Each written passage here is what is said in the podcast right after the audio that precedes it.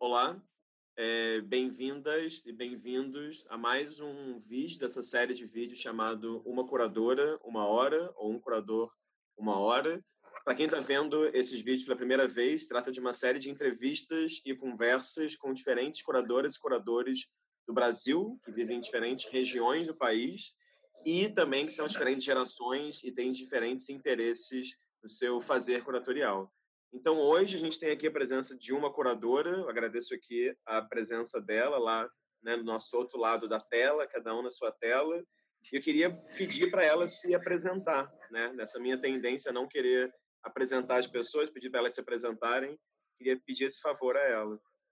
Bom, eu sou Marisa Mocarzi, eu sou pesquisadora, professora e curadora também. Né? Então, desde cedo assim, me envolvi com a arte mesmo, ao mesmo tempo com outras coisas também.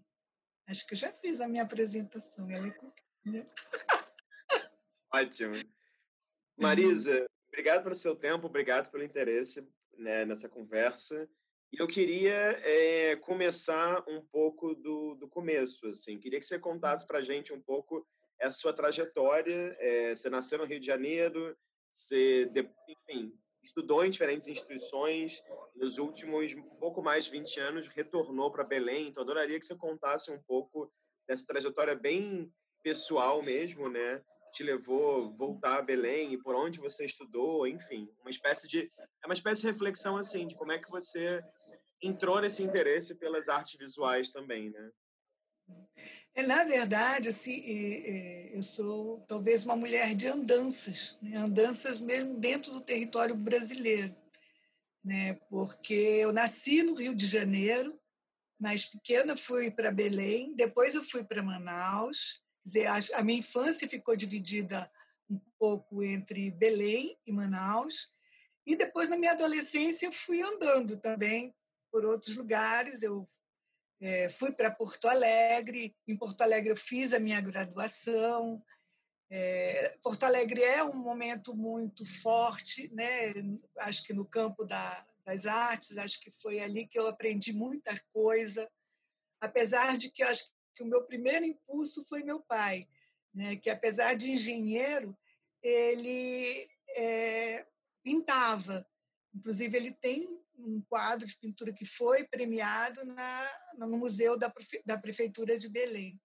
Uau. Então, ele foi a pessoa, talvez, que mais me incentivou, né? que me dava livros de arte, que conversava, que eu via ele pintando também, gostava de ver. Acho que ali nasceu, né? mas depois foi a relação com Porto Alegre. Quer dizer, quando, acho que quando o meu pai né, me deu esse impulso, eu acho daí em diante eu fiquei muito alerta né, e muito próxima das artes. Era algo que sempre é, me chamava atenção. Eu queria ver, saber.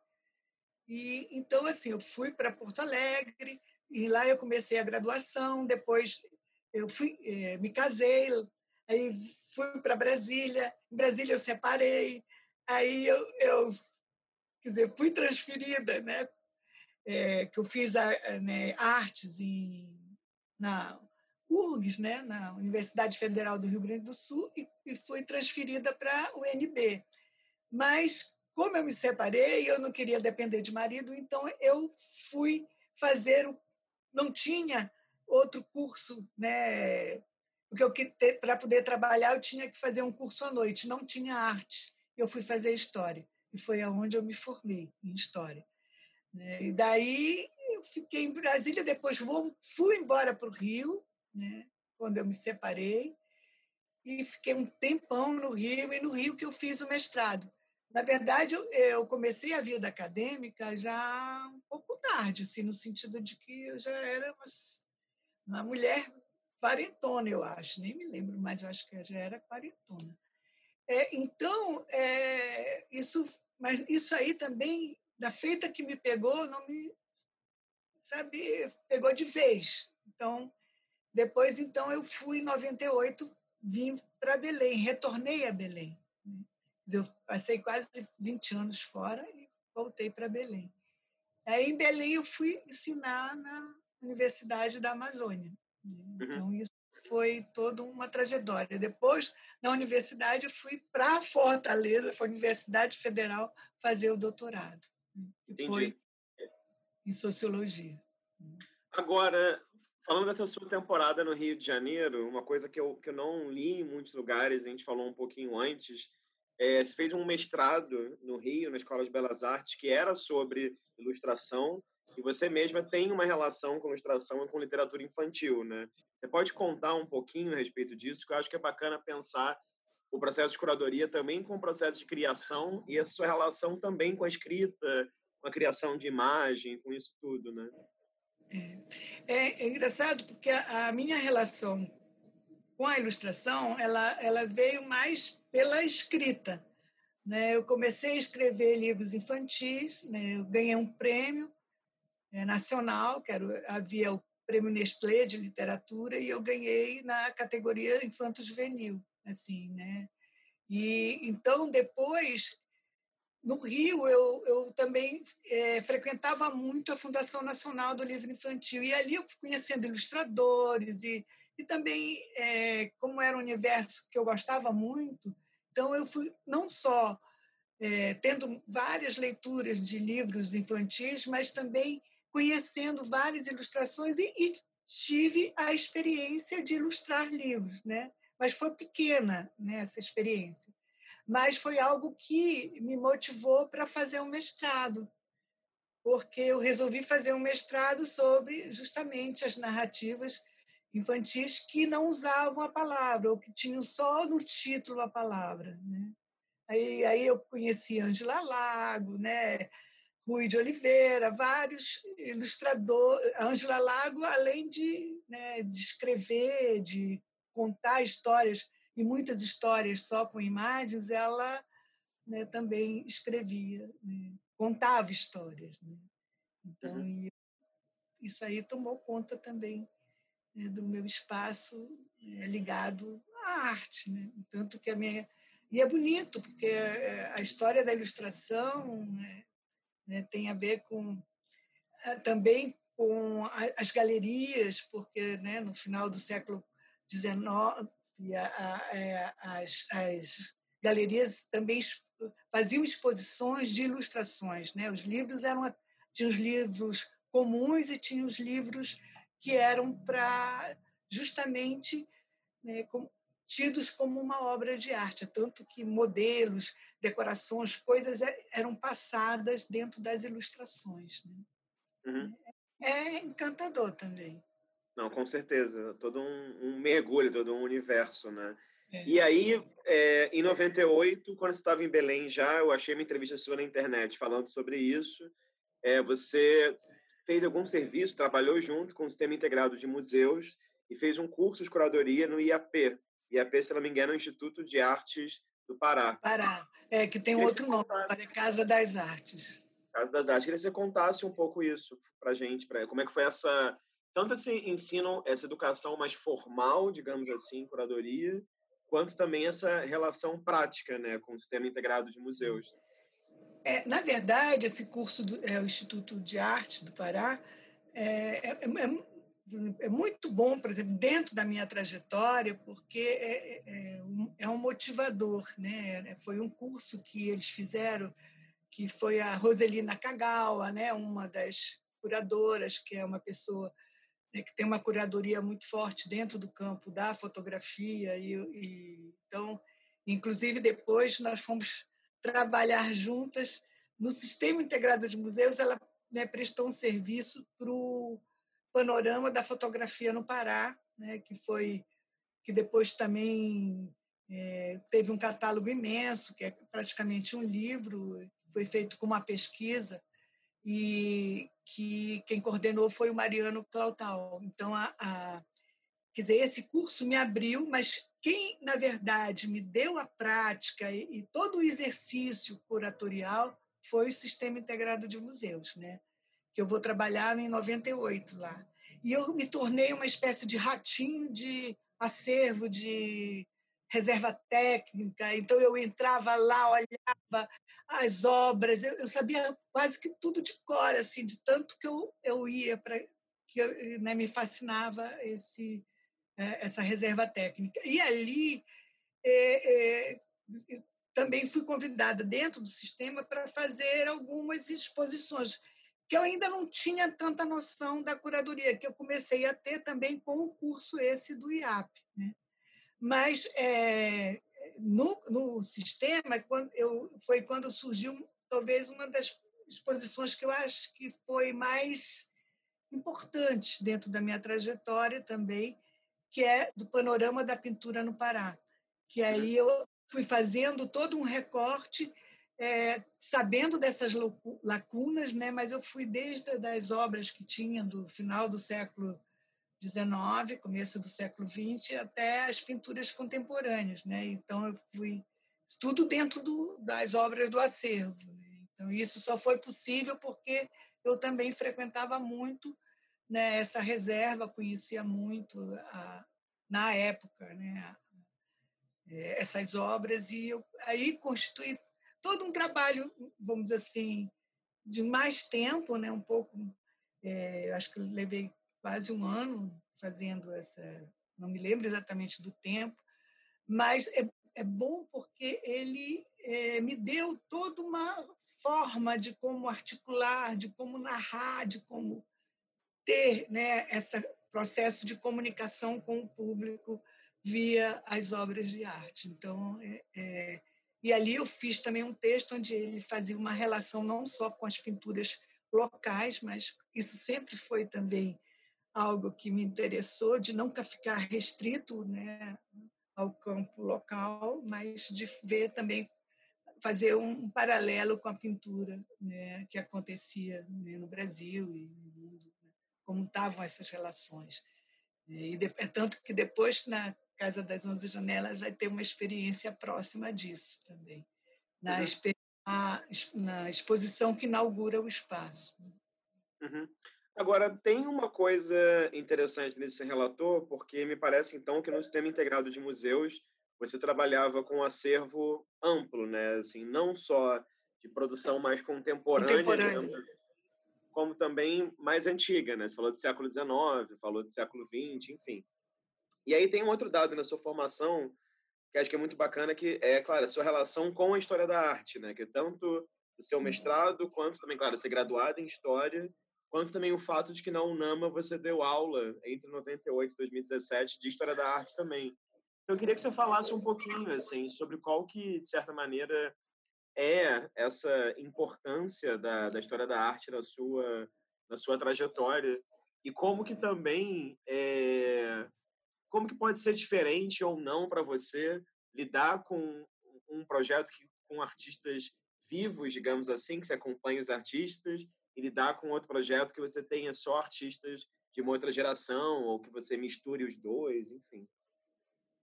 É, bom, a história da arte é algo que eu sempre gostei muito, né? Quer dizer, é, tanto que eu faço mestrado em história da arte.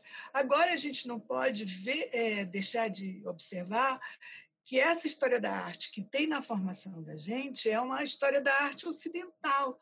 Então, é, e mesmo a nossa própria história da arte, ela é uma história da arte contada com muitas lacunas, né? Acho que talvez o Walter Zanini ele faça uma quando ele escreve um livro de história da arte, ele convida pessoas de várias regiões e, e tenta dar, é, vamos dizer assim, um panorama também do que acontecia nos outros lugares, né?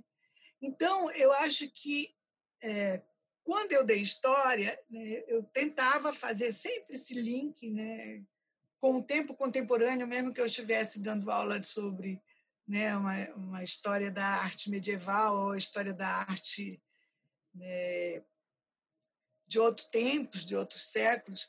Mas, é, quer dizer, acho que hoje eu tenho uma, um conhecimento ou uma crítica maior em relação também o que eu aprendi e também ao que eu transmiti, nesse sentido que eu acho que, de certa forma, eu ainda estava um pouco presa, né? não que eu acho que não deva ser dado, né? eu acho que a gente deve conhecer as mas deve conhecer as várias histórias, até para poder articular com vários tempos e com e não só com um processo né, colonialista, mas com um processo é, onde as vozes sejam ouvidas né, e, e, outras histórias entrem nesse contexto. Então, é, eu, agora, o que tem também nisso, além da, da, da, própria história da arte, do sentido crítico né, que a gente acaba adquirindo ao estudá-la, né, hoje acho que eu tenho uma relação diferente do que eu tinha, é que quando tu falas, né, que a curadoria também pode ser auxiliada por esse processo educacional, eu acho que sim também, porque quando a gente vai tendo as experiências dos próprios alunos e a gente vai percebendo, inclusive, muitos alunos é, vieram né, desse contato da gente de sala de aula, a Lucia, Luciana Magno, o Armando Queiroz, eu, eu tive no sistema de museus, a gente trabalhava juntos, então, quer dizer, a, a e na, na, na, universidade, eu acho que a gente acaba é, exercendo, sim, um trabalho curatorial, porque a gente tem contato com a, aquilo que dos processos do, dos alunos, de como eles estão é, trabalhando a sua criação, seu, é, a sua relação com o mundo. Então, nisso a gente acho que ajuda um pouco, né, ou contribui, ou discute com eles, ou atiça, de certa forma, algo que possa é, reverberar, né, depois, reverberar na sua trajetória. Eu acho que acho que a gente exerce também um processo curatorial, fazendo a própria crítica dos trabalhos que eles vão apresentando, de como eles vão se situando. E a gente acaba conversando muito também, né? não só na sala de aula, mas depois das aulas, né? discutindo por e-mail. Então, acho que essa relação acaba ela emergindo. Né? Você acha, então, que, de certa medida, é, curadoria e educação caminham juntas? Ah, eu acho que sim.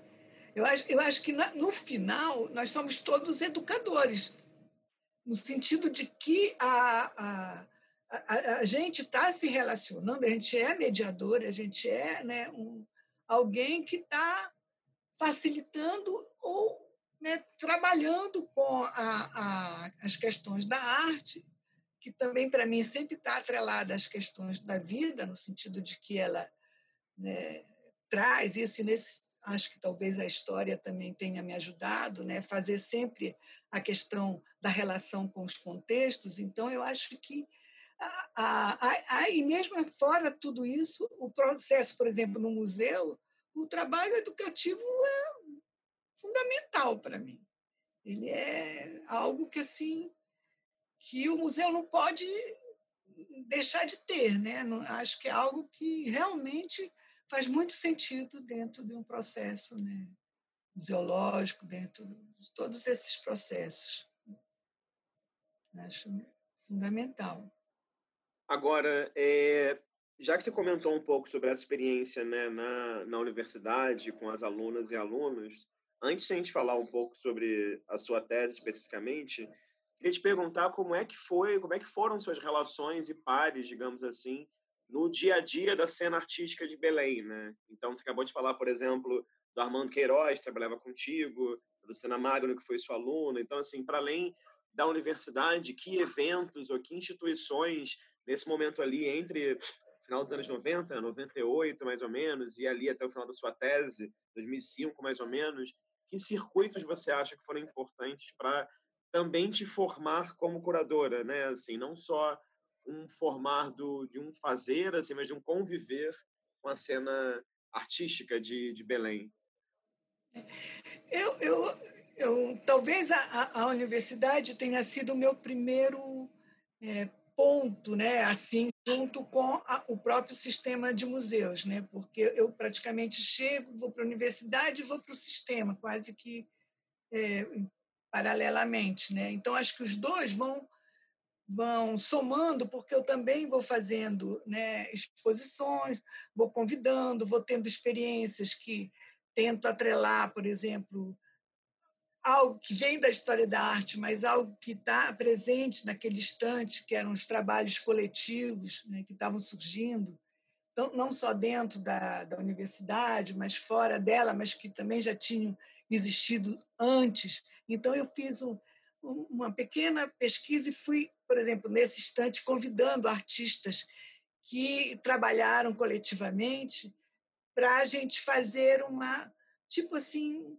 uma, uma exposição que trouxesse essas questões, mas que também tivesse outras caras junto com outros coletivos, como eram Itinerários, que era um grupo formado por jovens, né, onde estava é, Daniele Fonseca, estava Keila, estava é, Roberta Carvalho, estava uma série de, de pessoas né, jovens ali né, trabalhando, tentando fazer um trabalho coletivo também. E, ao mesmo tempo, a universidade estava aparecendo também, estavam aparecendo grupos que também estavam trabalhando coletivamente. Então, eu, aí eu vim desde o Pandora até os grupos antes do Caixa de Pandora, é, que foram trabalhando de, de maneira coletiva, e fui fazendo uma série de exposições. Quer dizer, isso também vai aproximando. Fora outras exposições que a gente vai fazendo e que e também as conversas, porque alguém vai lá no museu conversar, alguém vai lá na universidade, eu vou também na, na, né, nos ateliês, quer dizer, então acaba se formando uma trama, né, onde a gente se alimenta. Né, um, um, e, ao mesmo tempo, é algo que eu gosto muito. Né? Então, acho que isso foi é, me aproximando né, dessas gerações, que, e fora os que depois eu vou trabalhar, né, que um pouco depois, anos depois, eu vou, no começo dos anos 2000, eu vou fazer a minha tese. Né? Uhum. Vou para Fortaleza, vou fazer um curso de sociologia, mas é um, da Universidade Federal do Ceará, mas é um curso muito interessante porque ali eu encontrei pessoas que vinham também das artes visuais, mas também vinham de psicologia, vinham da antropologia. Né? Então, eu ali no campo da sociologia, que para mim era novo. É tanto que eu fui fazer depois até disciplinas é, eu estava fazendo doutorado, mas fiz disciplinas do mestrado porque era algo que faltava na minha formação, mas que me ajudou. Eu não me considero socióloga. Né? Eu. Eu, eu sou alguém, meu lugar é da arte. Né? Sendo que essas, né, é, tanto a história como a, a sociologia, elas assim me ajudaram muito, me ajudam muito, né? porque acabam é, me dando um olhar mais amplo. Eu não consigo ver uma coisa isolada. Né? Eu sempre estou vendo ela entremeada e cada vez mais esse nosso mundo é entremeado. Então, apesar de que eu acho que a gente tem também as nossas especificidades, né? Então, hum, então mesmo aí eu é, isso tudo foram acúmulos que é, foi acabando por me dar é, essa maneira de, de eu estabelecer um trânsito no campo da arte. Né? Não sei se eu, se eu, também acabei desviando né, da tua pergunta. Não, não, não, era exatamente sobre isso, porque é isso, é. Tem, tem esses lugares que a gente ocupa institucionalmente, mas tem a vida, né, que transborda esses lugares, né, então era uma curiosidade realmente sobre isso. Qual que é a primeira curadoria que você faz, então, Marisa? Você tem, tem uma, assim, você fala, essa é a primeira? É, a, eu acho que a primeira que eu faço, eu não sei nem se ela é de fato a primeira, mas eu acho que é quando eu entrei, é, são dois, dois, momentos. Quando eu entrei no, no, no sistema integrado, eu, né, eu fui para trabalhar com a pesquisa e tal, e até com, com, também com os processos de educação. E quando é, eu entrei, de repente, é, acho que uma pessoa que trabalhava que ainda não tinha muito esse nome curadoria, ela, ela vai surgindo até porque depois um dos livros que vai me dando é, leitura para uh, para ver as várias formas de curadoria é o grupo de curadoria do MAN, que até acho que foi organizado pelo Tadeu Chiarelli. Então, ali eu fui também ler, vendo as exposições que, que surgiu. Mas eu acho que a primeira, eu, de repente, essa pessoa que estava lá no sistema é, saiu e me jogaram, né? né, para fazer uma curadoria, que eu nem sabia exatamente. Primeiro foi uma sobre é, o Valdemar Henrique, que é um grande compositor né, do final, do começo dos anos do, do, dos anos 1900, né, de 1900, então ele é, é, é, desse começo do século XIX, século XX. Então, é, eu, eu ajudei, né, a, a, porque era também de um outro campo que eu não tinha domínio, né? Então fiz junto com outras pessoas da área de música.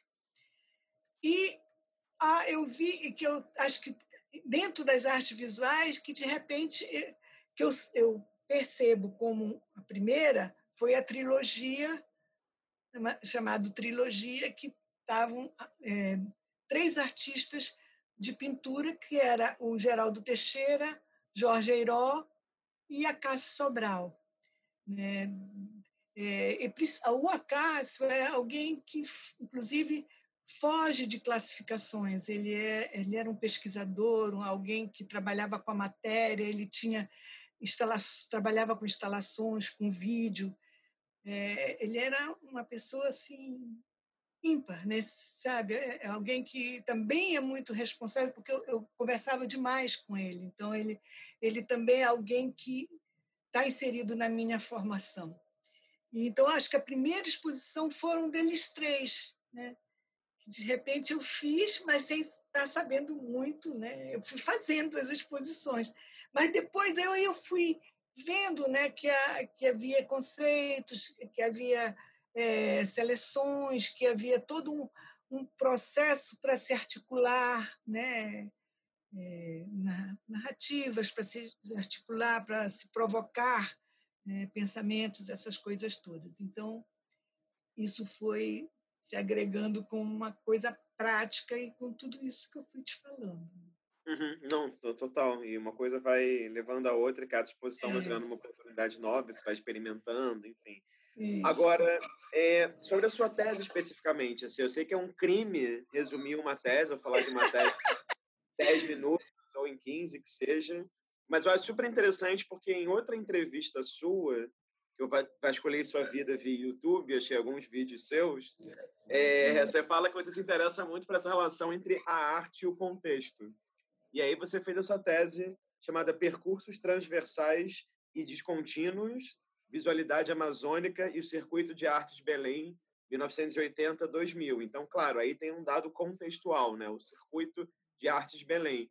E me chamou a atenção também o interesse seu, que não é só de analisar as obras e os artistas, e na tese você tem, claro, é, Manuel Nassar, tem o Francisco Klinger, tem o Luiz Braga, se não me engano, também, mas você analisou especificamente também o circuito de arte, as instituições de Belém, né? o nascimento as instituições, alguns eventos, salões. Então, eu queria que você falasse um pouco, assim, é, por que esse interesse em fazer, claro, uma tese especificamente sobre Belém, onde você estava, e esse recorte dos 80 ao 2000 também, enfim, comentar um pouquinho a tese para gente, porque eu imagino que ela tenha também, sei lá, informado muito do seu fazer curatorial, né?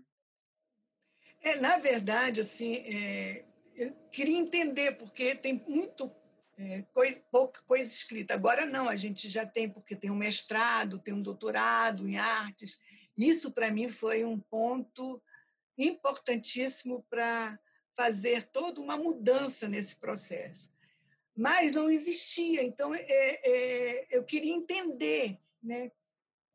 Até entender o mesmo processo da arte é, do meu tempo, da arte que né, contemporânea que estava se constituindo né, e que começa, na verdade, a se constituir desde os anos 70.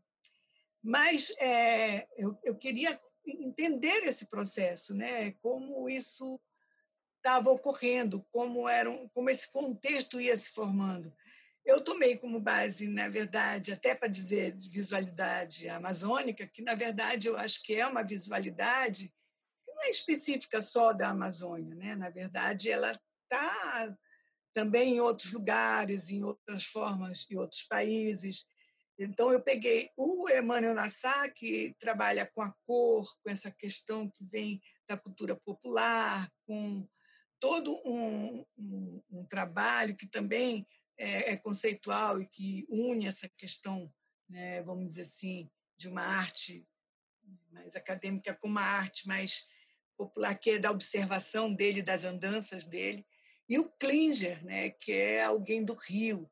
Então, o Klinger ele trabalha praticamente com a, com a cor do barro, né? Ele é, ele é, ele não, ele não tem esse colorido, né? pelo menos não tinha esse colorido. Então ele, ele, mas ao mesmo tempo ele, ele é alguém que vai para a Alemanha, né? Então vai trabalhar a questão das instalações e vai a, a trabalhar né, conceitualmente, de certa maneira é, é, é, ele também se contamina, né? Forma e tinha que se contaminar se ele vai para outro lugar, né? Com uma relação, mas ele, ao mesmo tempo ele não perde né, a sua relação de rio, mas é, é só para a gente perceber que mesmo em qualquer lugar, né, seja numa Amazônia mais distante de outros lugares, é, a, a, a arte ela vai se dando né, num entremeio, num entrelace.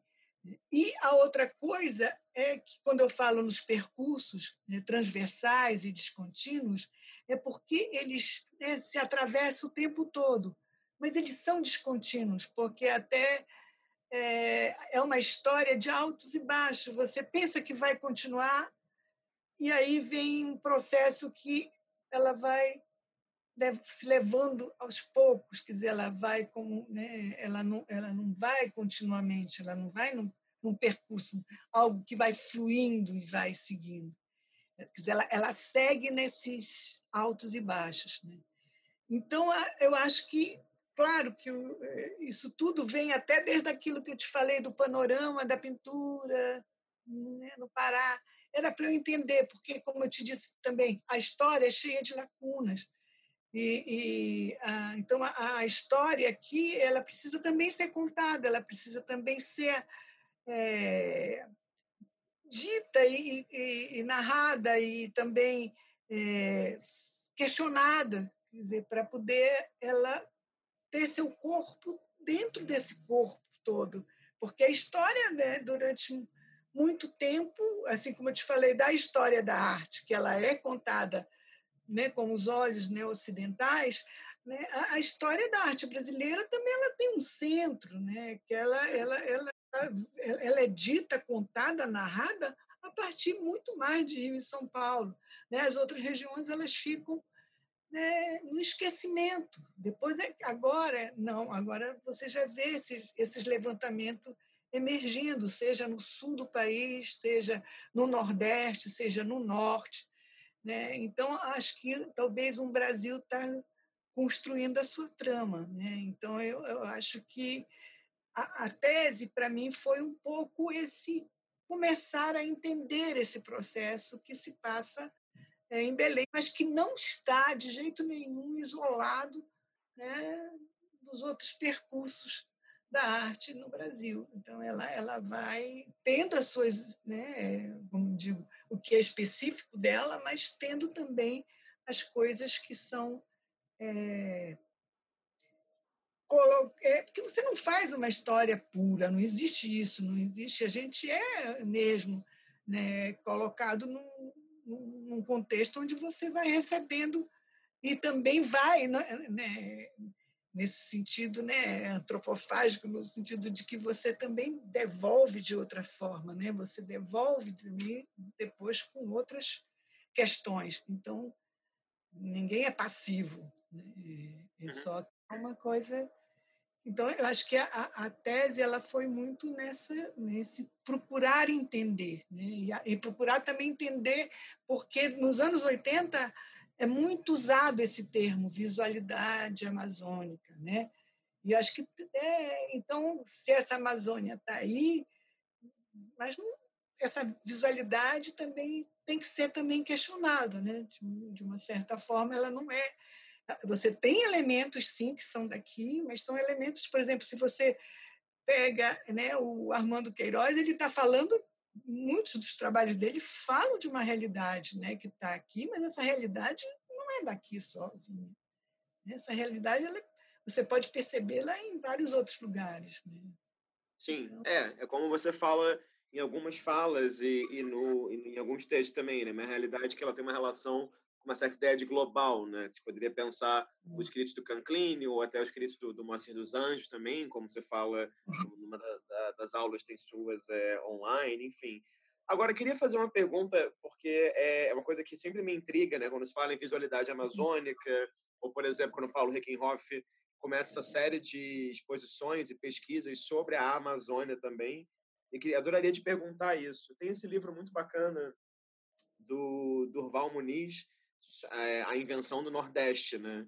Então, eu queria te perguntar se você também considera que a Amazônia é uma espécie de invenção, né? Porque, é claro, é, é um, é um, é um termo guarda-chuva que é muito amplo também, né? Então, você, você concordaria que a Amazônia também é uma invenção? Ou até que ponto ela é, entre largas aspas, realidade e até que ponto ela também é invenção? Ela tem as suas realidades, mas acho que ela já nasce como uma invenção. Né? Ela já vai sendo criada com várias né, formas de contar essa história. Só beber uma água. Assim. Não, bebe, claro.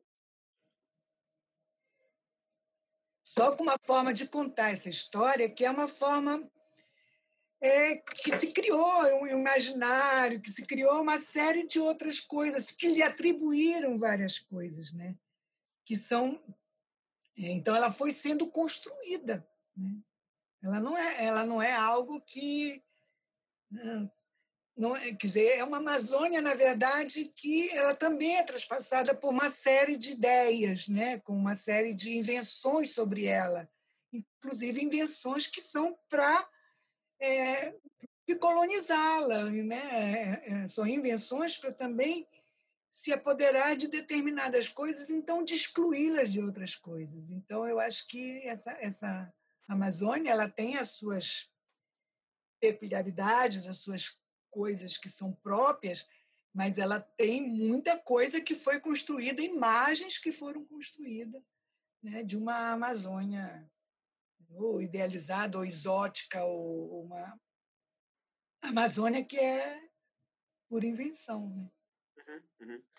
E, e como é que foi para você, depois de fazer a tese, é, em 2006, estar tá no lugar, já que você estudou o Circuito das Artes de Belém, né, como é que foi para você ser uma diretora de uma instituição do Circuito das Artes de Belém, que foi a Casa das Onze Janelas, você dirigiu em 2006, se não, né, se não estou errado, e onde você instaurou um projeto também que pareceu super bacana, que é o Laboratório das Artes. Então, como é que foi para você esse lugar de direção, digamos, do circuito? É, é, eu não sou uma pessoa muito é, apropriada para esses cargos né, de, vamos dizer assim, de direção. Mas, e é engraçado porque, na verdade, eu, eu trabalhava na, na, no sistema antes e depois eu fui pensando, junto com a Rosângela Brito, que é uma pessoa assim, especialíssima, que é alguém que é do campo do, do museu, mas também é do campo das artes visuais, e ela era diretora do sistema. Então, mas não, vamos assim, quando eu estava no sistema, eu resolvi fazer o doutorado. Né? Eu estava também não, eu trabalhava também na universidade, então eu fui fazer o doutorado. Mas a, a, a ideia da Casa das Onze Janelas, como ela foi muito batalhada para ela existir, porque ela vem a partir de um acervo né, da, que era da Funarte e que foi para Belém, então, ela nasce a partir de uma exposição que se pensou para fazer sobre esse acervo da Funarte, né? que, tá, que foi para Belém e que, na verdade, deu um mote de você ter né, um museu. Quer dizer, primeiro se pensou na exposição, de se mostrar essas obras que eram muito interessantes, você é, ter uma ideia, um lugar como Belém, você não não tinha oportunidade de ver obras de vários artistas que se falava né, e que se pensava ouvir através de revistas ou quando visitava São Paulo, quando visitava o Rio, e ali ela estava presente para você poder ver obras né, de artistas que se conhecia através né, dos livros. E, então, mas depois que se conseguiu um lugar, é, a gente pensou então numa, numa exposição que seria da, com essas obras da Funarte mais as obras de Belém, né, que eram de artistas que estavam já lá no acervo. Uma coisa que é muito interessante, que mesmo que eu fui para para Fortaleza para fazer o doutorado, mesmo lá depois, inclusive teve um foram passar uma semana porque a gente começou a se comunicar mesmo por e-mail sobre essa exposição que iria inaugurar o espaço da, da Casa das Onze Janelas. E depois a Rosângela foi com a, a menina da montagem que, que, que fazia, tinha o AutoCAD, que ela fazia as experiências para a gente ver a exposição e tudo. E ficamos lá. Eu me lembro bem, porque foi no 11 de setembro né, das Torres Gêmeas, então a gente viu isso assim, assombrada né, né, nesse momento. E trabalhando para a exposição. Então essa, essa, é, então, essa exposição foi toda pensada por nós, né? E, e, e a gente pensou num espaço que ele não só expositivo, que ele não só, é, primeiro, integrasse que, por exemplo, as obras da, da ficavam misturadas com as outras obras, elas não eram. Ah, né? Então ali estava misturado as obras do acervo que já tinha, que eram artistas locais, com a, outros artistas de outros lugares. E a, o espaço em si também era pensado não como era uma casa, que ela é uma casa né, do século XVIII, mas ela, ela, ela ia ser usada com a arte contemporânea. Então, ela, ao mesmo tempo que os espaços é, expositivos funcionavam nas salas, eles também funcionavam no prédio como um todo, e o prédio estava relacionado com o jardim, estava relacionado com a rua. Então, ele, ele, ele seria um espaço que não era para ser um espaço só das salas expositivas. Então, ele foi pensado todo numa integração de tempo, né? de um tempo de um prédio de século 17 com o tempo, com, é, com obras né, do século 20, 21 já, como eu já estava entrando no 21, e também um espaço que não seria só um espaço é, institucional das salas, né? eles também iriam para os corredores, iriam para o jardim, é, eles se, iriam se expandir para outros campos para fazer justamente essas fronteiras com os outros lugares. Então, Aí foi pensado, é, e, e, e, paralelamente eu estava fazendo meu doutorado e estava pensando junto né, a, a exposição da Casa das Onze Janelas. Né? Quer dizer, eu acho que tudo isso, no final, está né, tá muito interligado. Né? Não, com certeza. Essa exposição foi em 2001, então, certo? 2002. 2002, 2002 tá. Em 2002. O espaço também é, abre em 2002. E a experiência lá como diretora foi só então em 2006, né? É, é eu fui um pouco depois, porque eu fui dois, em dois momentos, eu não vou saber o ano, não adianta nem tu falar. Mas, mas é, é, é, na verdade, é, ele é um, um foi bom para eu ter esse espaço das exposições que eu te falei dos coletivos, de ter exposição com, por exemplo, do, do acervo é, da, do, da Casa das Janelas com acervo particulares, né, de ter vários, é, vamos dizer assim, projetos de, de natureza diferente, de, de pensar a arte junto com esses projetos. Né? Quer dizer, sim, é, sim. Eram projetos, mas que eles traziam também todo um pensamento, uma discussão para a gente colocar em prática. Né?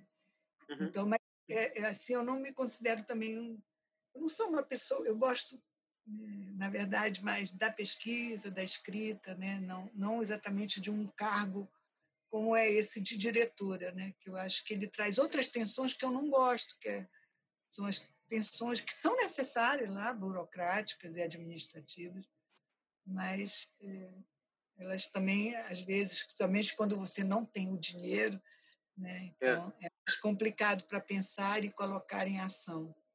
Então, é, são isso... tensões burocráticas, administrativas, políticas, né? Assim, eu acho isso, que ser gestor, muito, é. o diretor te bota num lugar muito público também, né? Assim, que é uma outra, uma outra coisa. Agora, é, eu achei interessante pensar que em 2006 é o ano que se faz esse texto eu achei maravilhoso que eu li esses dias, que o título é ótimo e você, claro, é ótimo com títulos, porque você gosta muito de escrever, como já me falou, que é esse Entre Garças e Urubus, a insustentável arte produzida na Amazônia, que é um texto que você publica em 2006 no caderno do Vídeo Brasil, organizado pela Solange Farcas, né?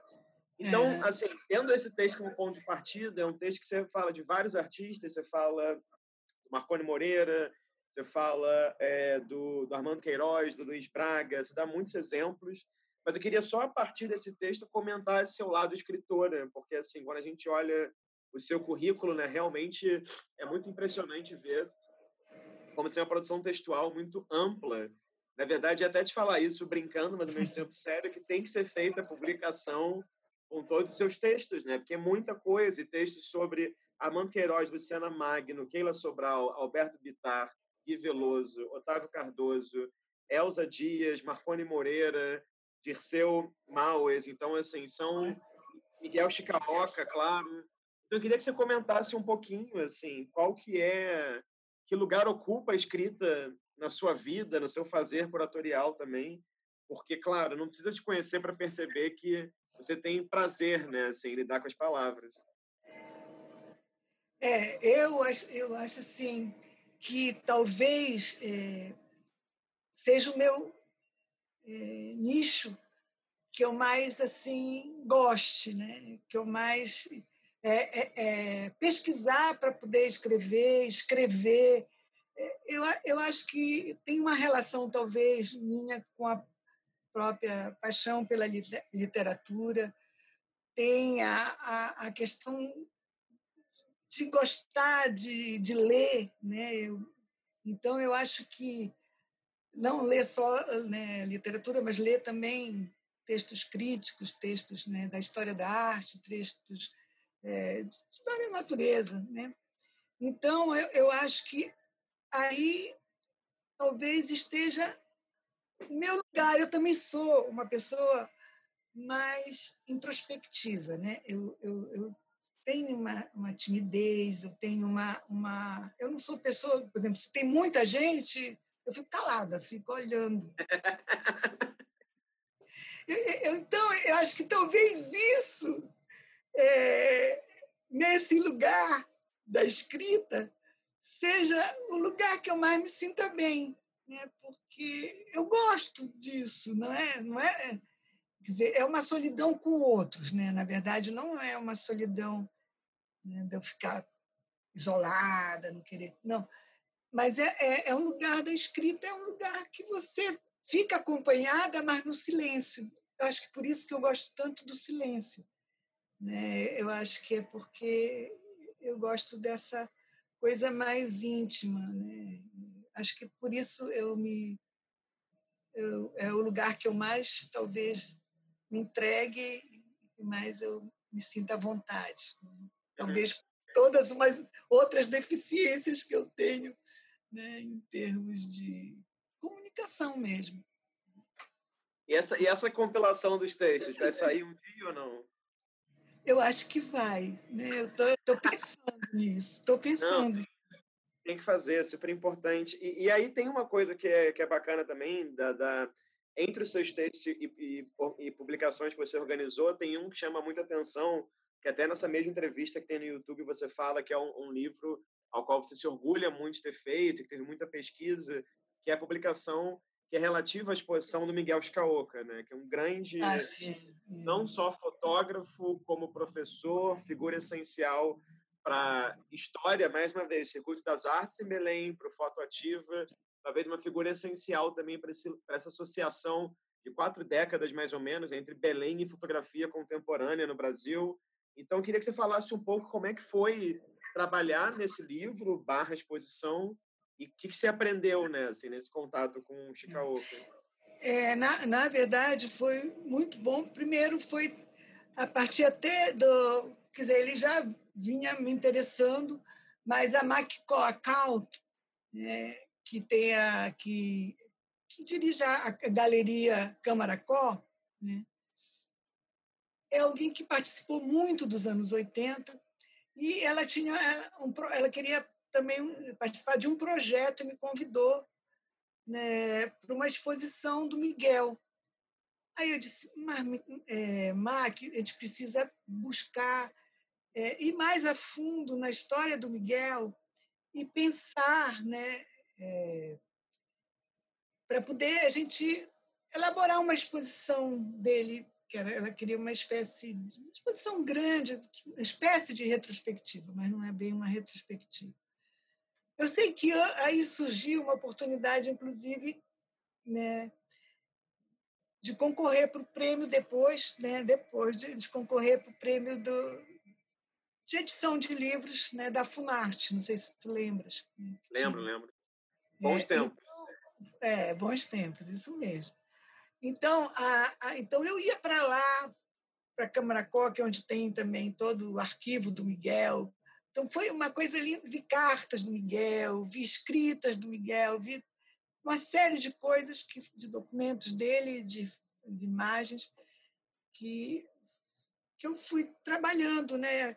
E vou continuar, inclusive, trabalhando dentro de, uma, de um foco, dentro de um eixo. E lá eu vi que me interessava, porque o Miguel é uma pessoa muito é, rica das coisas que ele faz. Né? Ele, ele, ele é muito associado com um processo. Ixi, eu tinha que ter desligado ali. Tem processo da educação. Mas, é, né, no, nesse processo de educação, ele tem um processo criativo que está também ligado a isso. E eu queria ver, estudar, e é o que também é o que me interessa estudar, é o Miguel Chicaoca do processo. Ele, na verdade, ele trabalha em processo. Ele sempre está trabalhando, uma coisa vai entrando na outra, a outra vai terminando. Ele... E é muito bonito você ver como isso está associado ao processo criativo dele né, ao tipo de exposições que ele faz, ao tipo de obras, como é o Hagakure. Então, é que é aquele do espinho, né, do, que ele trabalha com, que até é o próprio Alberto Bittar que usa o furo no negativo. Né? É, então, é, é muito bonito como o Miguel vai associando esse trabalho. Então, eu então ele tem, vamos dizer assim, tem vários Miguéis, né? Então tem o Miguel que é da fotografia, tem o Miguel que trabalhou é, com fotografia cultural e política, né? Então outro que é, é, é, é o Miguel que trabalha com as oficinas e tem o Miguel que trabalha com oficina, mas atrelado a outros processos que ele vai criando junto com as outras pessoas, que às vezes né, dilui a autoria, dilui tudo. Então, isso é que me interessa.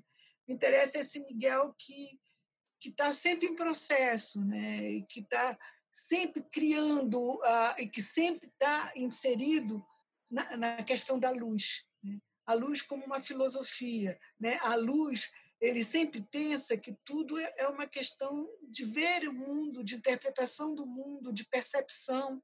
Então é, é nesse campo de percepção né, e da própria filosofia dele, da luz, e das coisas que vão sendo, caminhando sempre em processo, é que me interessa. Né. Então, uhum. é aí que, vamos dizer assim, eu quero até me aprofundar mais. Né. Não, e o livro realmente é, é incrível e a produção dele é muito enfim, muito bacana, né? Assim, acho que é uma produção que deveria ser mais conhecida, é, não que ela não seja, mas deveria ser mais conhecida em outras regiões do Brasil também.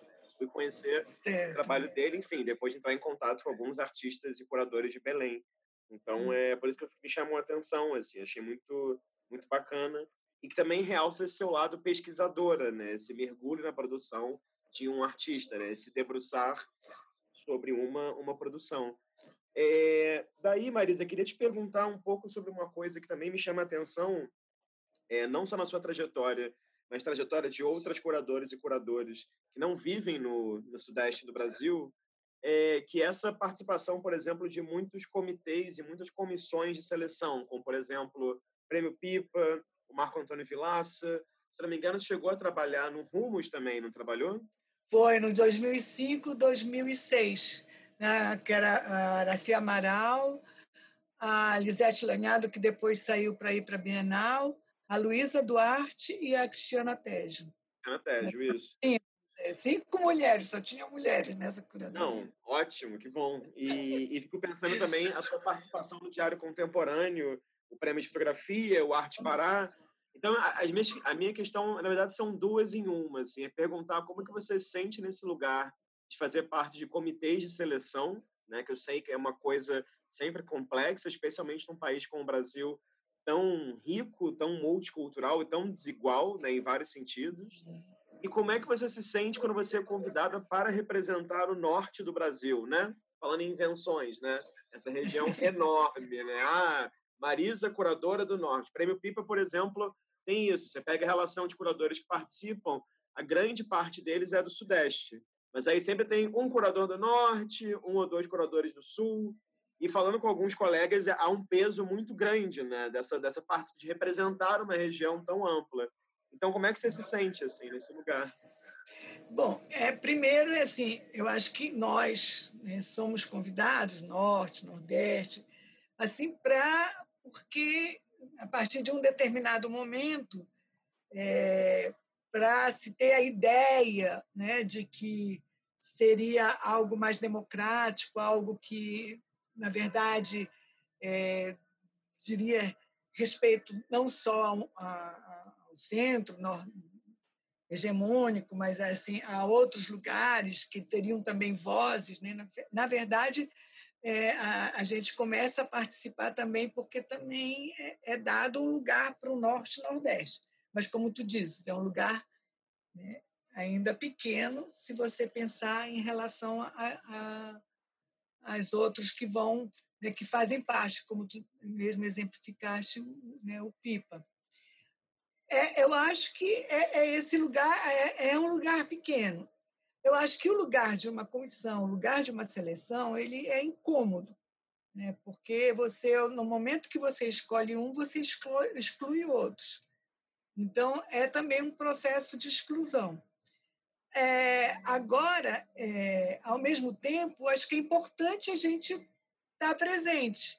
De alguma maneira, a gente acaba tendo é, um papel um pouco de defesa, de, sei lá, de, de buscar o lugar também que do outro que está né, distante, que em outras oportunidades talvez não participasse, né, em outros momentos.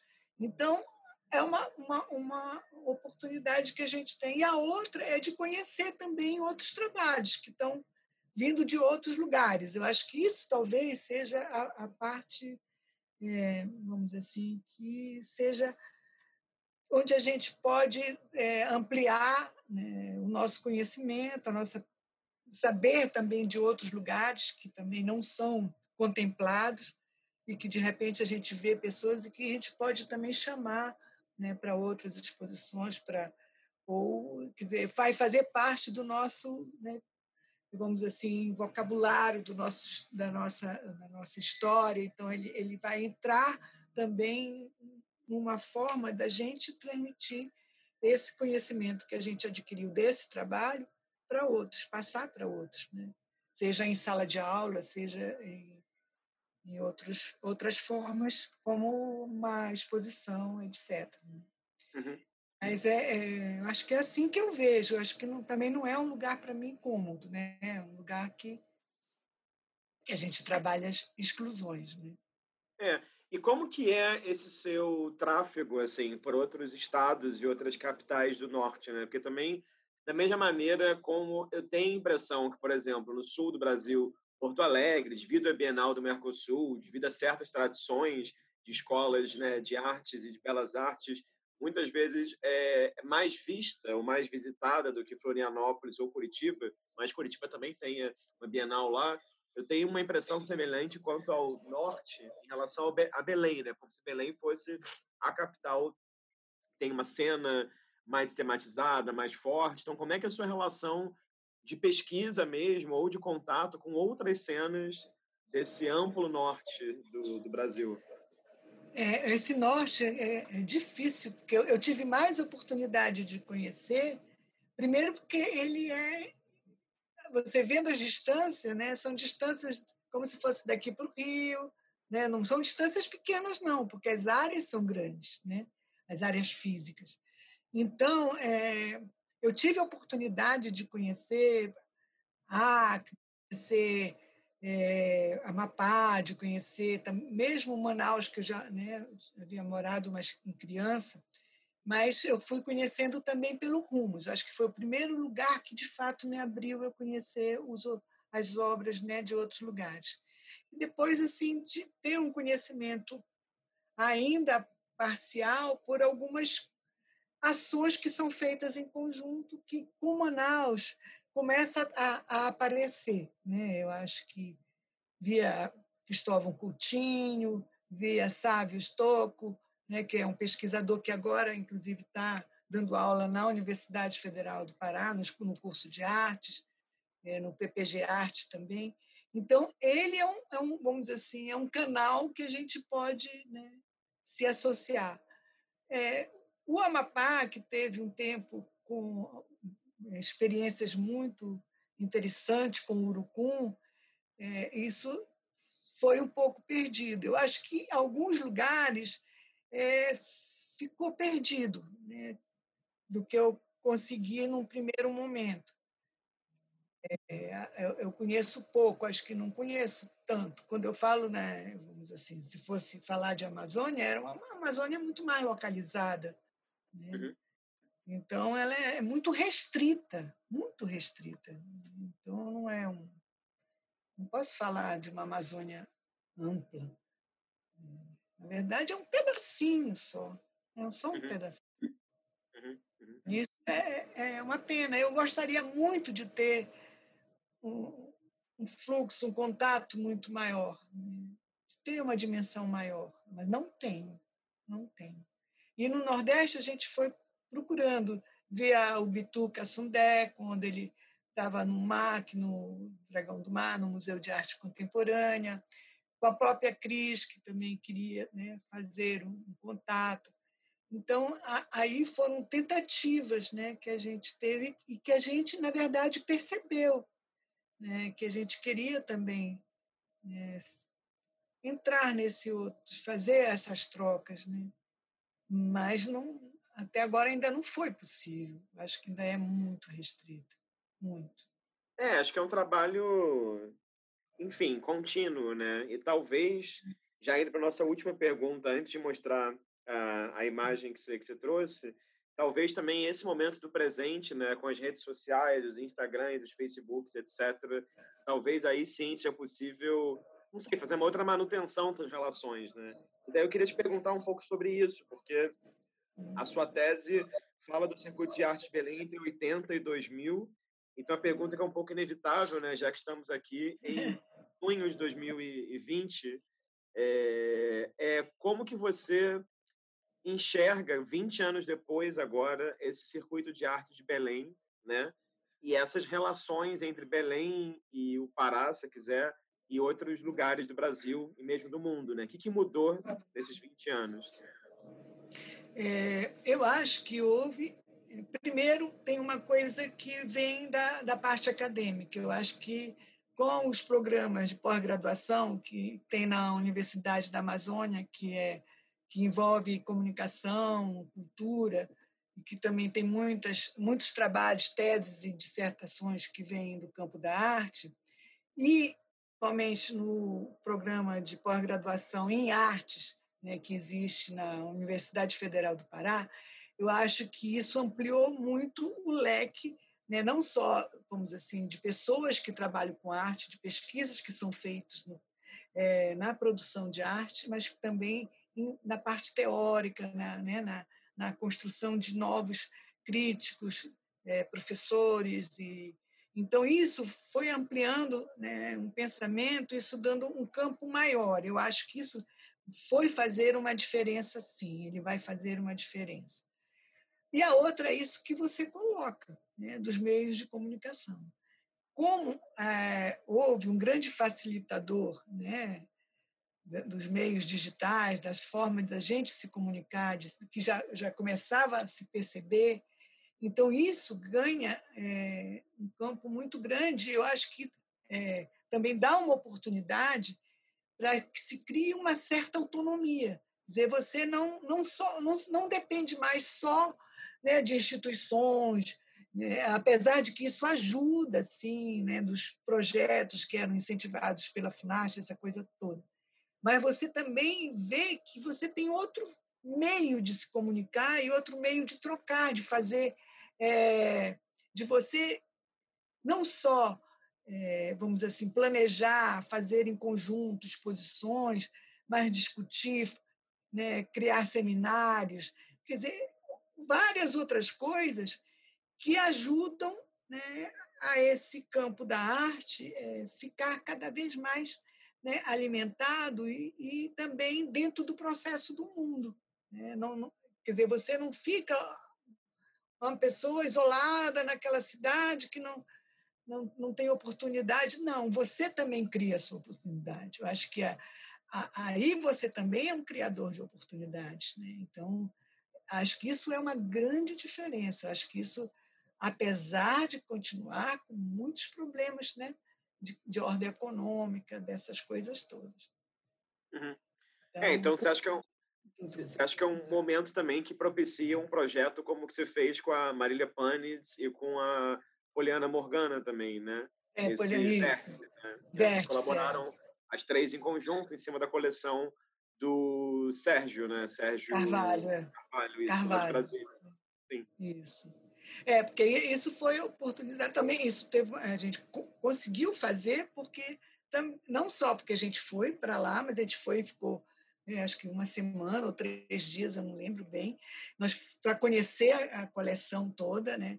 Conhecer não só as obras que que ele, ele, tem uma reserva técnica na própria casa dele, mas também em, na, né, na, casa de parentes, na, no escritório. Então, nós fomos as, as três para lá, ficamos juntas, e depois a gente passou a trocar tudo de forma digital. Né? A gente foi fazendo, construindo a, as nossas curadorias, porque eram, era ao mesmo tempo uma curadoria geral, mas depois cada uma ficava responsável por um núcleo, criava o seu próprio núcleo. Né?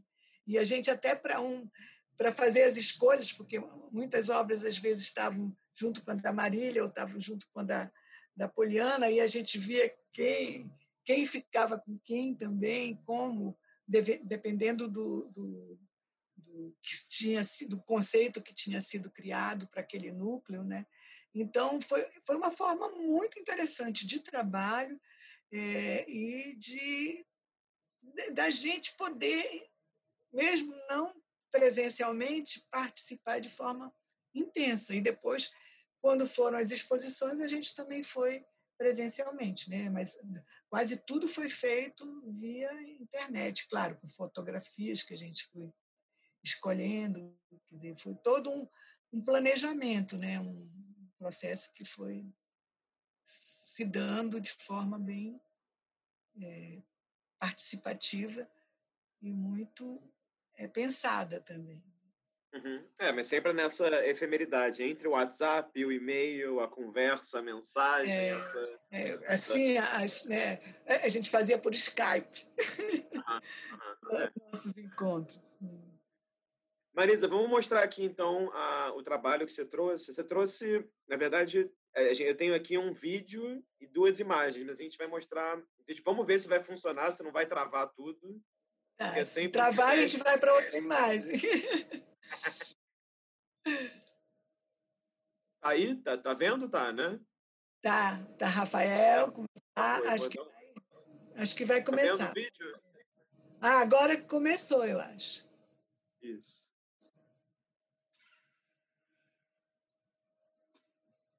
O som tá baixo no meu.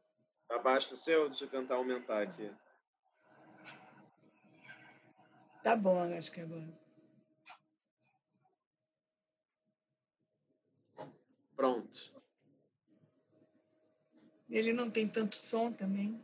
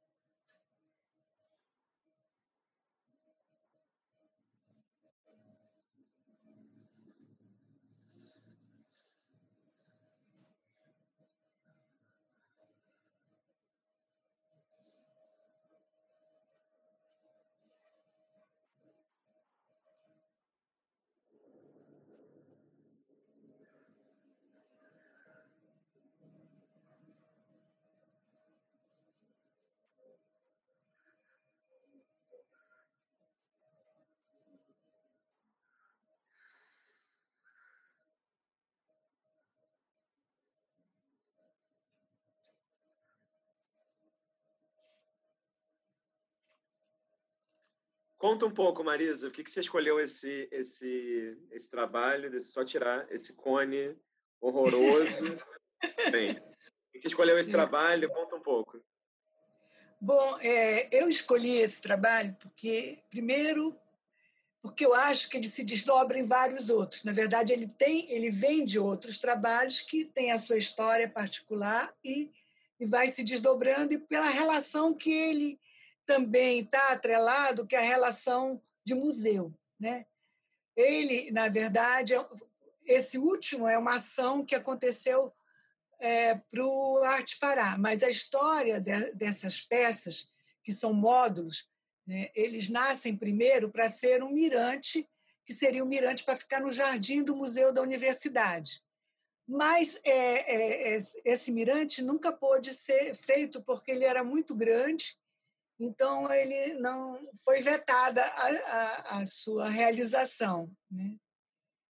E depois, então, ele virou uns módulos que é, o Armando colocou no jardim e que ele mudava de vez em quando. E, de, de repente, as pessoas, sem ele saber, começaram a mexer também nas peças. Então, ele começou a adquirir, é, vamos dizer assim, a participação de outros.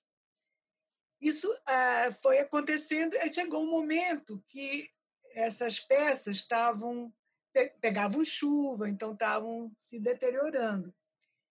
E aí o, o Armando disse, Marisa, eu não quero restaurar, não quero nada de restauro nessa espécie. E, por sua vez, o museu é, também era uma obra do museu. Então, ele ficava no impasse de como é que vai ser, então? E o, Orlando, o Armando disse assim, eu quero enterrar essa obra. Sei que foi um ano de negociação para ele convencer que, que isso também seria uma ação, que isso também seria outra obra, né? Então, é, aí, para ele fazer isso, ele teve que conversar com é, pessoas responsáveis pela área do museu para saber até quanto ele poderia é, enterrar e até que ele convenceu, né, a diretora do museu que valeria a pena fazer essa ação de enterro da obra. Então ele enterrou a obra. Agora é interessante porque a medida ele para enterrar a obra ele fez realmente um ritual. Quem enterra a obra são montadores e o próprio artista que enterra a obra. E quem assiste o enterro, a gente foi convidado para cinco da manhã estar lá no jardim do museu para apreciar. Foram curadores, pesquisadores, poucas pessoas, mas.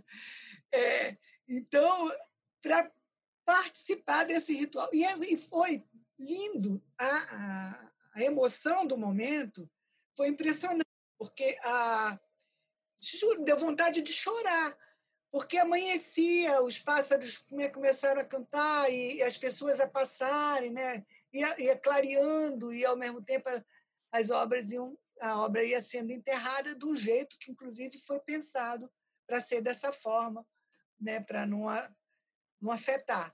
E quando ele, ele, ele desenterrou, vieram cacos de garrafas, de, de, de pedaços de prato, que, na verdade, fazia parte dessa moradia de anos e anos e anos. Né?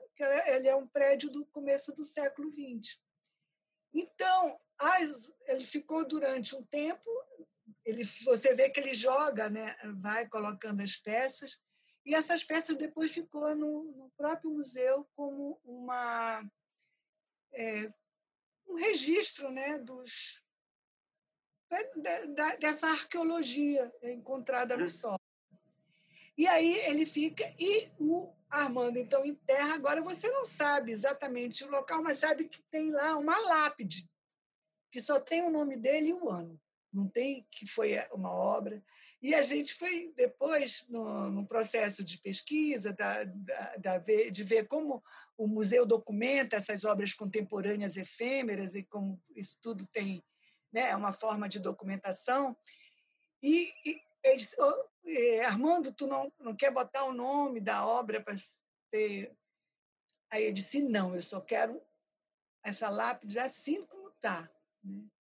Então, aí a gente né, foi pensando né, como, é, principalmente a Rosângela Brito, que estuda essa parte da, né, da documentação, como documentar isso? Então, a gente também vai vendo que os museus têm uma fragilidade nos processos, às vezes, principalmente aqui a gente tem, né, de documentação, é de pelo menos deixar nos nossos arquivos de documento como é que foi a obra, que a sua história toda, para o pesquisador não perder esse viés, né? Então acho que é, ela me encanta por tudo isso, né? Por todo esse desdobramento dela ser outra obra e depois se transformar noutra, noutra, e também depois essa ação, né? Que é uma ação performática e que na verdade, ela tem todas essas nuances né? e é uma, uma construção de uma questão da arte, né? E, ao mesmo tempo, ela tem essas questões museológicas também que afetam a obra. Então, acho que ela me interessou, talvez. Não, é, e, e é, é ótimo. É eclética, né? Que eu, porque é, uma, é, uma, é uma análise muito boa, assim, porque também tu pode ter uma relação com a própria história da, da, da pilhagem da arqueologia no Pará. Pode ter uma relação, por exemplo, com land art, né? Assim, os trabalhos feitos... Isso. Hum. Robert Smithson e companhia, nos anos 60, Isso. nos Estados Unidos. Uhum. Pode ter uma relação com sambaqui, por exemplo, né? Isso dele Também, é verdade, verdade. É um vídeo que eu não conhecia e o Armando é sensacional porque tem essas surpresas, né? Nem tudo você acha com dois cliques, né? Tem muita coisa que o Armando fez, enfim. E é muito bonito ver essa sua intimidade também e tanto a sua presença quanto a de Orlando Maneschi ali, né? Quase como atuando. É... Foi, a gente... Né? É impressionante, porque, na verdade, nós também viramos performer, né? Porque a, a gente também é, ficou imbuído ali daquele espírito né? de enterro mesmo, né? e, e se concentrou naquela ação. Não, Foi maravilhoso. uma ação dividida, compartilhada mesmo. Maravilhoso. Quer mostrar rapidinho as outras duas imagens que você trouxe? Pode, se você quiser mostrar, pode. Está vendo aí? Ah, não. Eu não tenho aqui. Mas você está vendo aí? aí? Não? É porque eu não consigo, eu não estou vendo. Eu estou vendo não. o frame do vídeo que eu estou vendo aqui. Então, calma aí, deixa, deixa eu, eu vou fazer aqui então certinho. Tá. Vai dar certo agora. É... Eu nem é consegui tirar, tu sabias? Foi? Tá vendo agora? Estou vendo. Que falar um eu pouquinho. adoro essa é, é, ela é do, do, do, final dos anos 90, né? E ela fez parte de uma é, exposição, até que ele fez, acho que foi na, na, na galeria da UNAMA que era sobre as missões, né? É, era sobre os, os, os, discursos do padre Antônio Vieira, né? E eu achei esse prato maravilhoso, né? Que fala da, né, do nosso colonialismo, da, da força devoradora, né? Que é um prato né, com emblema português, né, um garfo torto que só né? e o mundo. Então, é, é esse devorar, né? essa, essa relação sof... que nós sofremos todos né? ao ser colonizados, né? e que a gente, de certa forma, é... continua a sofrer essas pressões e que tem tudo a ver também com aquilo que a gente conversou sobre a história da arte, de tudo como a gente vai aprendendo, de a forma como a nossa cultura vai sendo engolida, como nós vamos sendo né, taxados né, de alguém não civilizado, de outras coisas tantas. Né? Uhum. Então, uhum. faz parte de todo um processo histórico. Né? Então, e. essa outra imagem aqui também. É, esse é, é, é afetivo, muito afetivo, porque é como eu comecei né, a conhecer o Armando, porque o Armando ele não é só um, um artista que eu acompanho, mas ele é também um amigo, porque depois nós fomos, como eu disse, trabalhar juntos, essa coisa toda. Ele me ajudou na tese, ele que fotografou a, a, todas as imagens que eu né, levei. Porque eu, eu andei pelos percursos que o, o Emmanuel Nassar fez, então ele foi comigo né, nos lugares onde, da, da onde o, o Emmanuel Nassar tirava as referências. Então, a minha relação com o Armando tem todo esse lado é, mais afetuoso. E essa é uma obra que, falando de comissões, né, eu fui participar da comissão né, do Salão Pequenos Formatos, criado, que era pelo Emmanuel Franco, né, na, no, na UNAMA, né, que era um dos salão da UNAMA muito forte, é, nacionalmente conhecido. E eu me lembro que eu gostei, mas eu não, vamos assim, eu não, não dei o prêmio para o Armando. Mas depois eu fiquei assim, nunca, eu nunca me senti tão mal. Eu nem Armando, né? Eu não, eu não o conhecia, mas eu, eu, eu, eu me senti mal porque eu, depois eu vi assim, eu olhava para esse, né? Essa gilete, ela era, ela era inclinada, é um objeto mesmo, e um pássaro. Então, ela é de uma delicadeza, mas de uma crueldade ao mesmo tempo, né? muito grande. Então, é, é, eu comecei a, a entender as ambiguidades que as propostas do Armando traziam. Né? E eu me senti muito mal por não perceber isso no momento que eu fui na comissão. É, logo, no, na verdade, foi no mesmo dia, eu depois que já tinha sido a votação, essa coisa toda, é, é, eu me dei conta no mesmo dia de, que eu não tinha percebido essa mistura de delicadeza e crueldade que eram tão fortes nesse trabalho que parece tão simples. Né? É, então, é, não à toa tem essa indústria brasileira aí na Gillette também, né? É, tem isso também. Tem, tem, é. E, e, e, era uma fase assim, do, do Armando, dos bric-bracs, sabe? Dele ir para os lugares, dele pegar essas coisas pequenas, mínimas. Então, é, é um começo de lugar, sabe? É bonito Sim. você perceber esse começo de lugar. Então, eu, com certeza. Eu, Não, com certeza, muito bom. Escolhi. É, então foi. Ótimas é, escolhas. Foi por isso que eu, eu, acabei te perguntando: eu posso mandar um vídeo? Posso mandar? por causa dessas coisas.